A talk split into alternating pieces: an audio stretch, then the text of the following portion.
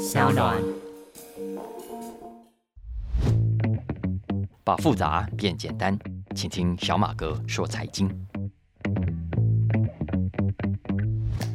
大家好，我是沈云聪，欢迎收听小马哥说财经。谢谢大家一个礼拜来的等待，我上礼拜休假去了，所以停止更新。这个礼拜恢复更新，小马哥说财经，希望大家继续锁定收听啊。来，这两个礼拜哇，我都觉得我真的是那个叫什么呃墨菲定理，对墨菲定理的信仰者。我就觉得这样子，我只要一休假呢，嚯，我发现新闻特别多耶。你看过去这一个礼拜，台湾我们在放年假，可是呢，在美国连续发生好多重要的事情哦。然后你看，我就没有更新，就没办法讲到。Anyway，不管了，我我们先来讲一下这两个礼拜，我心目中哦，我认为财经话题王当之无愧，没有别人，没有之一，就是马斯克。而且马斯克这个人真的很特别，他最近呢在 Twitter 做了几件事情，我都觉得蛮好笑的。然后呢，主流媒体呢就都都会跑去追哦。什么事呢？我们来讲一下。首先第一个呢是马斯克，大家如果在 follow 的话，就会发现他前一阵子有一度呢把他的名字，他本来就 Elon Musk，那一阵子改成另外一个名字叫 Harry Bolt B O L Z，。OK，所以如果你有 follow 他的话，你发现点进去，哎哎，怎么是另外一个人名字？照片还是他哦，可是名字改了。诶，他的账号被害了吗？结果发现没有，因为他真的把自己的名字改成 Harry Bolts。所以那阵子很多人都在问啊，谁谁是 Harry Bolts？他为什么要放这个名字？没有人知道嘛，对不对？所以呢，都跑去 Google。所以当时的 Google 搜寻排行榜啊，Harry Bolts 突然跳上来。那到底是谁呢？为什么要放他的名字呢？马斯克到现在没有。对外解释，所以媒体也只能靠 Google 咯。然后呢，有人去 Google 到，哦，有一位德国的艺术家，就同名同姓叫 Harry Bolt。可是除此之外呢，就就没有任何线索了。所以大家都还在等，看他会不会出来解释为什么要突然放这个名字。因为大家都觉得马斯克这小子啊，不会空穴来风的，他一定有他要玩的梗，他要要埋的梗，所以呢，一定有原因的。所以大家都要等着他在讲哦。那这一招他几个礼拜前也玩过一次。而且玩的更大哦！这一次呢是玩自己的账号的名字，对不对？可是他上一次不是玩自己的账号，而是干脆把 Twitter Twitter 的 logo 整个换掉，换成柴犬，就是那个柴犬币那个柴犬。嚯！结果大家知道吗？他光是这样子一换哦，就可以怎么样？就可以带动柴犬币的行情。听说呢？听说啊，有有一个 trader，有一个交易客啊，他呢在马斯克换这个 logo 之前。就给他买进，然后很短的时间内就给他卖出，结果赚了据说超过一百万美金哎！然后这个事情在当时哦又吵了一下，不过现在因为他全部又换回来了，我昨天上去看 Elon Musk 名字换回来了，然后那个 logo 呢也换回正常的 Twitter 的 logo 了。哎，那我为什么上去看呢？是因为最近发生另外一个搞笑的事情，因为啊他好像又跟他的房东吵架了。这种奇怪的亿万富翁，没事你去跟房东吵什么啦？总之这不是第一次了。总之最近呢，呃，不知道什么事情惹到他，然后他呢居然跑去把他在旧金山总部啊，Twitter 在旧金山总部的招牌去给他换了一个颜色，因为我们知道 Twitter 的就 T W I T T E R 嘛啊，他把那个招牌上的 W 给他呢涂成。白色跟它的底色一样，所以你远远看的话，这个 Twitter 呢就会变成 Twitter 啊，因为在 Twitter 里面就嗯怎么说呃短促的笑声，你嘛就是小 baby 啊的笑声，我们叫 Twitter Twitter 啊。他好像其实之前就曾经想要，我相信应该就是搞笑的，要搞 Twitter 啊，说哎呀 Twitter 名字应该把它改成 Twitter 啊。然后这一次呢，就真的把招牌上给它涂改掉。那他自己就把这个涂改掉的照片呢，po 到他的 Twitter 上，然后上面就写说：啊，我的房东啊，我的房东规定我说，按照合约，我的招牌上不可以放别的名字，一定要放 Twitter，一定要有 W。但是他实在不想看到这个 W，所以他就把这个 W 给涂掉了。嗯，问题解决了。哈，总之，就你很明显的看得到，他就是在跟房东给怄气。至于怄什么，我们不知道了。总但这个话题就反正网络上也吵成一团。有人说你这个神经病，好事正事不干，然后再搞一些有的没有的事情。然后更好笑的，我认为了哦，更好笑的是，他从上个月中开始，三月十几号左右，他呢，因为。他公众人物嘛，然后很多媒体都想要去采访他，对，然后很多人都有问题去问他，那你不可能直接联络他，很多人就透过 Twitter。他从上个月开始，竟然怎么样？他把他 Twitter 上的自动回复系统更改了设定。通常我们都会给一些自动回复嘛，哦，啊，谢谢你的来信啊，那我们会马上处理你的意见或者你的要求，然后我们再尽快回复你。这是传统的典型的设定。可是呢，马斯克他怎么更改了设定？所有媒体来的讯息，它都自动回复一个表情符号，就是一坨大便。不信吗？不信，大家可以 去传给他看看，看会不会 auto reply 拿到一坨大便啊？所以我觉得整个社群媒体史上啊，Twitter 史上恐怕真的只有两个人可以把 Twitter 的功能发挥到极致，玩到爽，玩到他们高兴！一个当然就是川普，另一个就是马斯克。我最近常在想。你看，人生可以像他们完成这样，也算很值得了哦。你看，不像我们贴个文都要想东想西，担心这个担心那个，然后呢，更多人一边用 social media，然后一边还要闲，有没有？那像他们这样，嗯，才没有管那么多，想骂就骂，想 po 文就 po 文，想玩什么就玩什么，然后大家一起玩起来，你不觉得蛮厉害的吗？不过啦，再厉害，这些都只是花边新闻，我觉得好玩可以。聊聊可以，但不用花太多的时间，因为呢，这个世界一直都有很重要的事情正在发生。你拿过去这两个礼拜来说，我一直反复看到的一个重要的事情就是什么呢？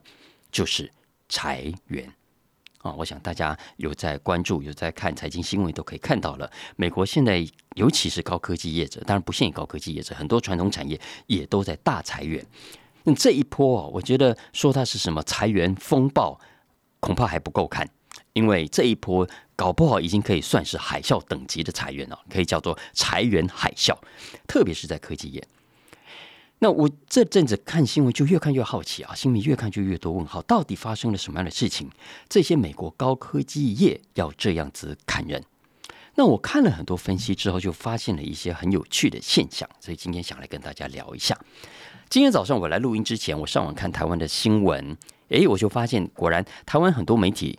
今天呢，都有报道美国 TechCrunch 的一篇新闻，因为他去帮科技业去统计，到目前为止啊，也就是刚刚过去这三个月的第一季，美国高科技业的裁员人数啊，美国高科技业的裁员人数，结果 TechCrunch 发现已经超过一万六千人了。那这个新闻，聚亨网啦、数位时代啦、自由时报等等都有这条新闻，大家可以去 Google 找来看。那其中整理的最完整也最清楚的，我首推数位时代，大家可以上网去找来看。这篇文章是开放网络上都可以看得到的。那我自己呢，在看了 TechCrunch 的报道之后，也上网去查了几个网站。那基本上大家很熟悉的大公司啦、高科技公司，这三个月都在砍人，而且砍很大，不但砍很大，而且是连续砍。我举几个例子来跟大家讲一讲，大家就知道有多么的可怕。你看，比方说 Amazon，Amazon 啊，它一月份哦才宣布它要砍一万八千人，结果没有想到上个月他又宣布要砍九千人，所以加起来就已经是两万七千人。接下来是微软。微软也在一月份说他要裁一万人，然后微软宣布完没几天哦，另外一家大公司叫 Alphabet，Google 的母公司，也同样宣布他要砍一万两千人，一万两千人就相当于他总员工人数的六趴左右，那里面包括他内部的孵化器 Every Twenty，然后还有他的机器人部门叫 Intrinsic，都要被裁。接下来当然就是大家很熟悉的 Meta 了，台湾媒体也有在报，Meta 在三月份才刚刚说，它也至少要砍一万人。那在全球五大科技股当中，Apple 算是这一波里面最节制的一家啊，虽然是节制，可是还是有照砍。比方说 Apple 底下，它负责店面施工，它那个 Apple Store 没有啊？呃，它负责施工跟维护的部门，最近呢就收到了 Apple 总部来的一封 email，要这个部门的员工怎么样？自动再重新申请工作，否则呢，就视同时间一到走人会被裁员。你说这个其实也很怪，对？我已经在你公司上班了，然后你在裁我之前，居然要我重新再申请来你公司工作，然后如果我没有申请的话，我会变成变相被裁员掉，那是很奇怪。不过，anyway，Apple 也做了这件事情，所以也就是说啊，全球五间规模最大、最赚钱的高科技公司，我常常说那叫妈妈股嘛啊，两个 M 跟三个 A，Microsoft、Meta、Amazon、Alphabet 跟 Apple。那除了 Apple 比较少之外，其他每一家以上我刚刚讲的，都裁员怎么样？超过上万人。然后还不是只有这些大公司哦，其他大家很熟悉的很多高科技品牌都在裁员哦。快速念一下好了，Spotify，Spotify 说要裁六百人，占总员工人数的六趴；PayPal，PayPal 要裁两千人，占总员工人数的七趴；Groupon，Groupon 要裁五百人，占总员工人数的八趴。另外像 Zoom，Zoom 要裁一千三百人；Yahoo，Yahoo 要裁一千六百人。Salesforce 才七千人，Coinbase 才一千一百人，戴尔公司要裁六千六百五十人。我还只是念其中一部分的名单那里，大家听到这里有没有很吓人啊？到底怎么回事？我们的高科技业者到底发生了什么样的大的难关？难道是要崩盘了吗？非得这样子大手笔的裁员不可吗？我们都知道裁员的后果，即便是规模不是很大，可能都是很严重的哦。我今天来录音的路上就看。美国的新闻，CNN 啦、BBC 啦，从英国到美国，几乎所有主流媒体的首页都在报一个重要的新闻，很悲哀的新闻，很可怜的新闻，来自 Kentucky Kentucky 的一家银行发生了枪击事件，目前为止至少九个人受伤，其中包括一名菜鸟警察，这个警察呢被枪打中了头部啊，到现在为止还没有脱离危险。那凶手为什么行凶呢？现在还在调查，不过已经有媒体说了，凶手今年才二十五岁，他最近呢才透露怎么样，他被银行裁员了，所以他已经准备好要采取报复的手段。所以你看，裁员后果可以是轻的，也可以非常非常严重。所以企业在处理这种事情的时候，特别是这么大规模、好几千人、好几万人的财，绝对是非同小可的一件事情。那现在不是一间做这么非同小可的事，而是很多公司都在做这么非同小可的事情。Why？Why？大家有没有想过呢？是因为景气很糟，然后这些公司都大赔钱，所以逼不得已吗？是这样子吗？我觉得不会呀。没有错了，这阵子通膨很厉害啊，很多消费者开始减少花费。然后呢，乌克兰、俄罗斯的战争还在打，然后中国跟美国又在搞成一起，然后接下来不知道怎么办啊？经济上的确是有风险的。可是，可是大家去看看刚刚公布的过去 Q4 的财报，没有怎么样影响到这几家大公司的业绩，大家都还在赚钱呢。而且这几天的最新总体经济的数据出来，像通膨啊什么的等等。状况也正在改善呢，所以也就是说，接下来也许状况还是很严峻，可是有严重到你现在必须成千上万的裁员的地步吗？你出手需要这么重吗？然后有人说了，哦，可能不是为了总体的获利而已，而是为了要怎么样撑股价啊，撑股价，因为你要裁员，裁员之后利润挤出来，你股价才会涨嘛啊。可是这个说法我觉得也不通，因为我刚刚也上去查了，直到今天为止哦，直到今天为止。今年以来，我们刚刚讲的五大妈妈股，Alphabet、Amazon 涨了两成，Apple、微软都涨了三成，Meta 涨得更多。所以也是说，五大哦，今年以来股价都是涨的呀。它哪里来的股价上涨跟股价下跌的压力？好吗？你说这是太大，小的呢？小的也一样啊。我看了一下 Spotify，我看了一下 Netflix，我看了一下 Zoom，这三家没有一家的股价今年以来是下跌的。所以也不是为了股价。那为了什么？当然了，我们都知道不是没有原因的。我的听众当中，当然很多高手，很多财经专家，也一定看到了各种的分析啊。比方说，裁员的原因之一，当然是过去在疫情期间过度聘用了，因为疫情哇，大家都觉得市场未来需求很大嘛，所以一直在抢人，一直在抢人。所以呢，现在只是把之前过度的人手裁掉一些而已。还有，今年下半年的确全球经济变数也多，所以你要说裁员是为了接下来的财报更好看做准备等等，也是说得通的，这些都可以是原因。不过我接下来要讲的不是这个，而是因为我最近在看这些新闻的时候，我发现有几个很有意思的角度，比较少被台湾的媒体提到，也就是我接下来要讲的重点。首先呢，这一次的科技业裁员跟过去最大的不同。我想大家可能也有发现的啊，就是呢，这次裁员的特色，我归纳为叫做只见文字不见血啊，只见文字不见血，什么意思呢？我我们回头看看很多的裁员，以前的裁员啊，企业对企业来说，至少很多的部门主管是是会重视的，是会紧张的，因为我要带整个部门嘛。那公司经历了这种大规模的裁员，你要不要安慰一下员工的情绪？你要不要鼓励一下士气啊？要，当然要的。而且大部分的员工都算是朋友了，家人也彼此认识，所以安慰一下，恳谈一下。哎呀，这不是你的错啦，这是公司逼不得已啊，行情接下来真的很差，然后公司的发展需要这样，那我也没有办法啊，所以会有一个安抚的心理疗愈的过程，对不对？然后呢，以前电影我们都看过嘛，那个被恳谈了之后，大家卷铺盖走人，然后就拎着捧着纸箱啊，在在走走出大门。诶，可是这一次不一样哦。大家回头去看看新闻，有没有发现你看不到刚刚讲的以上的画面？你看不到有人这样捧着纸箱出门的，因为这一次的裁员，几乎所有的大企业都省下了刚刚讲的这些步骤。大家都怎么样？都改为 email 通知，都改用写 email，而且不但用 email 哦，这次连很多公司的 HR 都跳过了部门主管，直接在公司内部的平台就宣布他要砍人。就连很多的高阶主管，不但自己不知道公司要砍人，有时候啊还是自己被砍掉的。啊，我举个例子来说，Amazon 刚刚讲过，他们今年三个月内两大波总共砍了两万多人啊。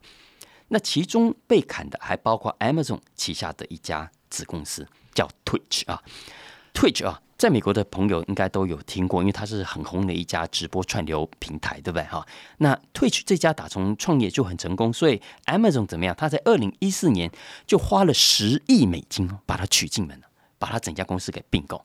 哎，十亿美金啊，买进来的公司要很宝贝的，对不对？结果呢，没有这次的裁员哈，Twitch 照裁不误，而且一砍就是四百人。更扯的是。Amazon 完全没有在管 Twitch 的人怎么想，就连 Twitch 的 CEO 也是直接被 email 告知公司要怎么做。当然，他事先知道公司要裁员，所以他本来的计划呢是想在 Twitch 自己的公司里面花点时间啊，跟这个被裁的员工好好沟通，然后顺便鼓励一下士气啊。结果没有想到，他这些事情还没做，Amazon 总公司就一封 email 砰下来，整个公司都收到，所以坏了他整盘的计划。几乎所有 Amazon 的这些员工都是从 email 上得知自己被砍的，也是说没有面谈，没有恳谈，你自己看 mail，全部都写在 mail 上面，该怎么办就怎么办，反正你不用再来跟我面对面啰嗦了。大家想想看，这是不是很无情？然后你觉得 Amazon 这样很扯、很过分吗？我跟你讲，还有更扯的。上个礼拜啊，还有一家公司也在裁员，叫做麦当劳。那你知道麦当劳怎么做吗？麦当劳在裁员的前一个礼拜哦。就发出一个 email 宣布，宣布什么呢？大家从下个礼拜一开始，连续三天，全公司 working from home，大家不用来公司。那在家干嘛呢？等候裁员通知，也就是公司裁员那几天，大家不要进来，直接在家等 email。收到信的话，哎，确定自己被裁，你也不用再来公司了啊！大家不用见面，不用伤感情。你看，这就是现代版的美国裁员故事，现代版的科技业的裁员现场。你不会看到有哀怨的眼神交流，你不会看到有流泪含泪相送，你也不会看到彼此拥抱。总之就是这样，你不用再来公司了。你觉得这样的裁员方式，这种企业文化会不会在台湾更加的普遍？而且这一次的裁员，我们其实也可以看到另一个我觉得很值得探讨的现象啊，就是美国高科技业在过去这三年的。抢人后遗症，抢人后遗症，怎么说呢？大家还记不记得，在疫情这三年，高科技当然都赚很多嘛，所以大家满手的现金，然后都觉得哇，新的典范移转发生了。疫情就算结束呢，虚拟生活、线上生活的时代也将正式来临。所以，所有的科技啊，都觉得自己不应该错过这次的机会。这两年来都在抢人。当然，加上口袋很饱，都是都是现金，满头现金。二方面也是觉得要先抢先赢。你看，人才来到你这里呢，就不会给对手给抢去嘛。所以造成结果是什么呢？很多人才来了，没有错。可是呢，没事情可做。我这没有夸张哦。我举个例子来说，Meta，Meta 里头有一位三十三岁的女员工，她的名字叫 Madeline。Madeline 是在疫情期间呢，二零二一年三月从微软。被挖角到 Meta 去的，他的年薪啊高达十九万美金，台币超过六百万，六百万年薪哦。他的主要职务是负责招募工作、招聘、帮公司找人。你想象一下哦，才三十三岁，然后你到了全球五大科技公司，你的年薪六百万，爽不爽？爽。但是你重不重视？重视。你珍不珍惜？珍惜。你会不会想在这种世界等级的公司大展身手，好好表现一下？当然会的啊。可是呢，Madly 他说，他很快就发现，哎，没有哎，没有可以让他大展拳脚的事情。为什么？因为 Meta 没有事情可以给他做。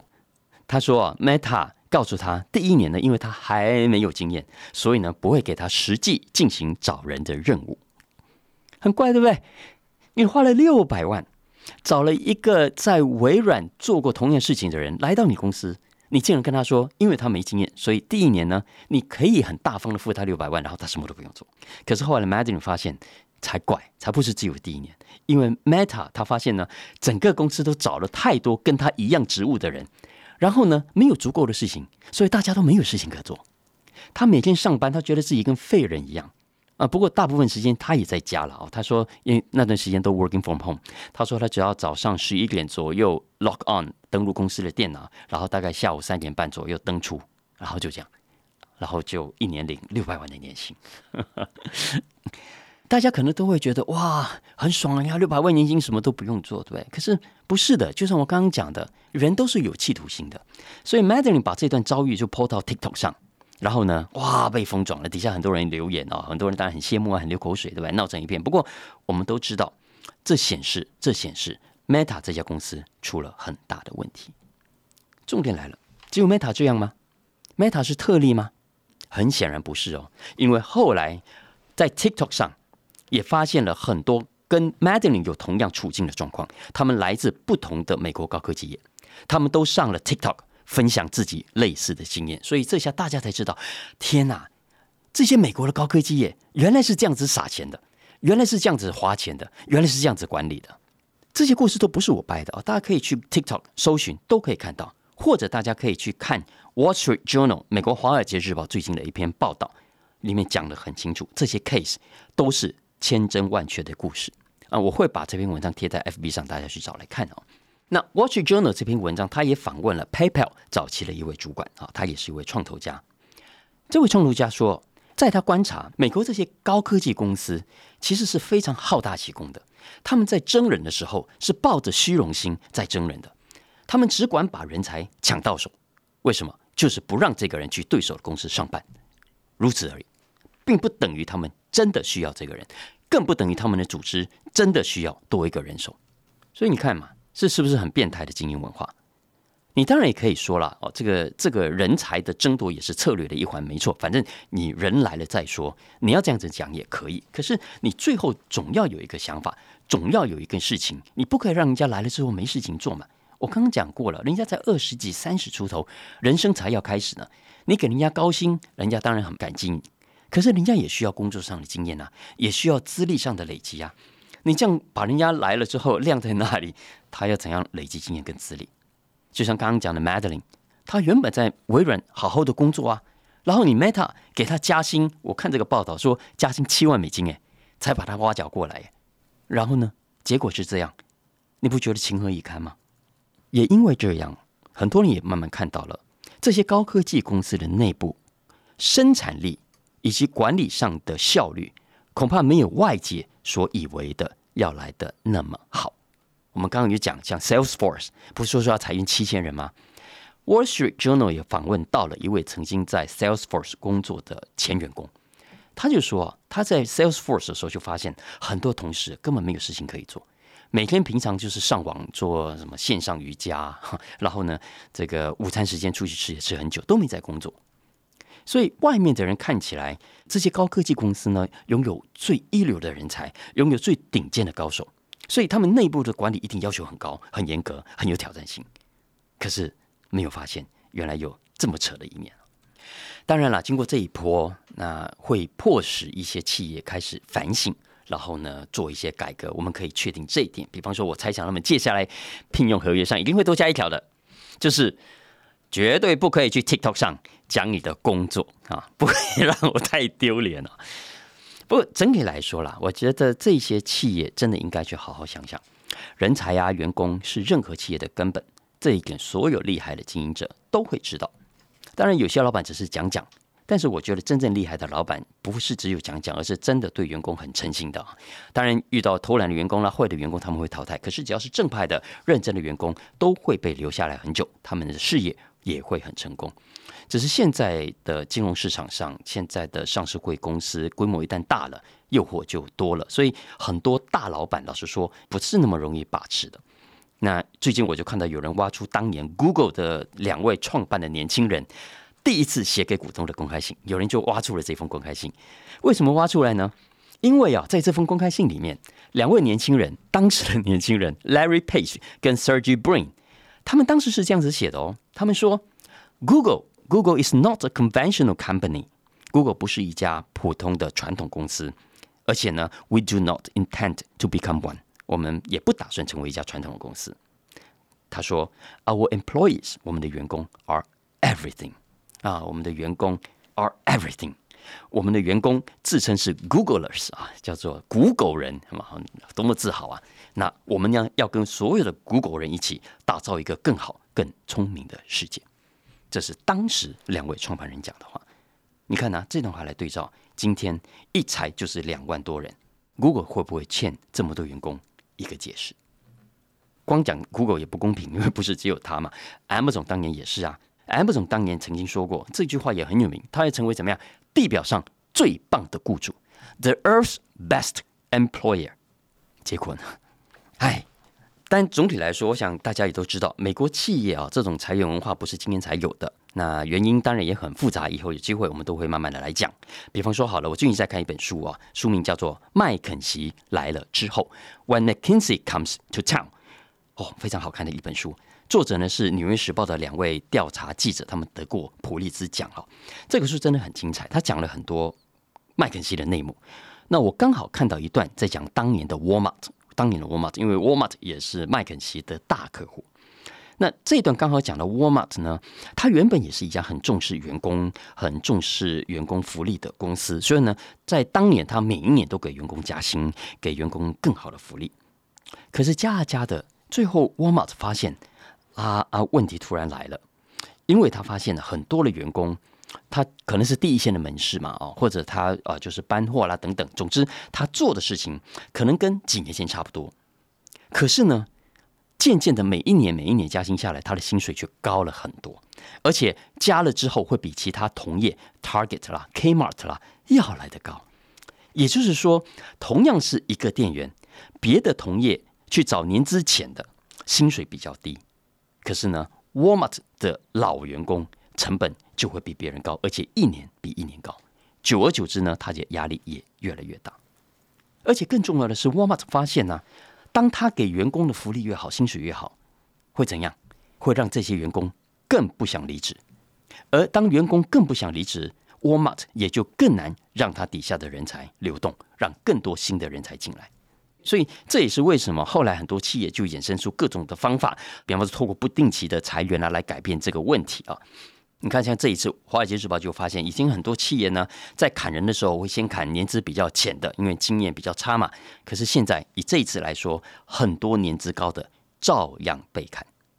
当然，这做经营管理的人都会知道，这真的是两难，因为你不照顾员工，天理不容嘛。可是呢，你 有时候太照顾员工，是真的会带来别的问题哦。我在台湾真的也看过这样的店。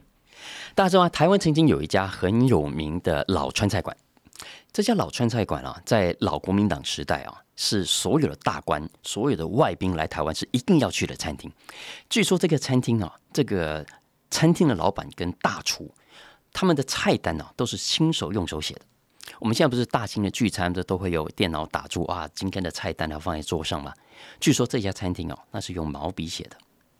然后呢，餐厅的服务生都是高高漂漂亮亮，甚至就是参加过那种选美比赛的小姐来当他的服务生，很厉害的一家餐厅吧。然后老板呢也很照顾这些员工，这些服务的小姐们。随着他们哎年纪慢慢大了，开始结婚了，开始生小孩了，生完小孩之后呢，又回来餐厅继续的上班。所以到最后怎么样？当年的年轻小姐都变成了妈妈桑，然后当年的年轻师傅呢，也变成了老师傅，然后慢慢这些老师傅也要退休了，所以整个餐厅的状况就改变了。所以后来据说这个餐厅也就经营不下去，后来就收掉了。所以我会说，照顾员工这件事情其实是有有更大的学问，我们这里三言两语是讲不完的。那这一次的美国高科技业的裁员海啸，我认为了哦，背后的这个现象，将来台湾是一定多多少少会受到影响的。比方说好了，用 email 来炒人家鱿鱼，甚至 要人家全部 working from home，然后再来开刀，这个应该很快就有公司会学吧？大家觉得呢？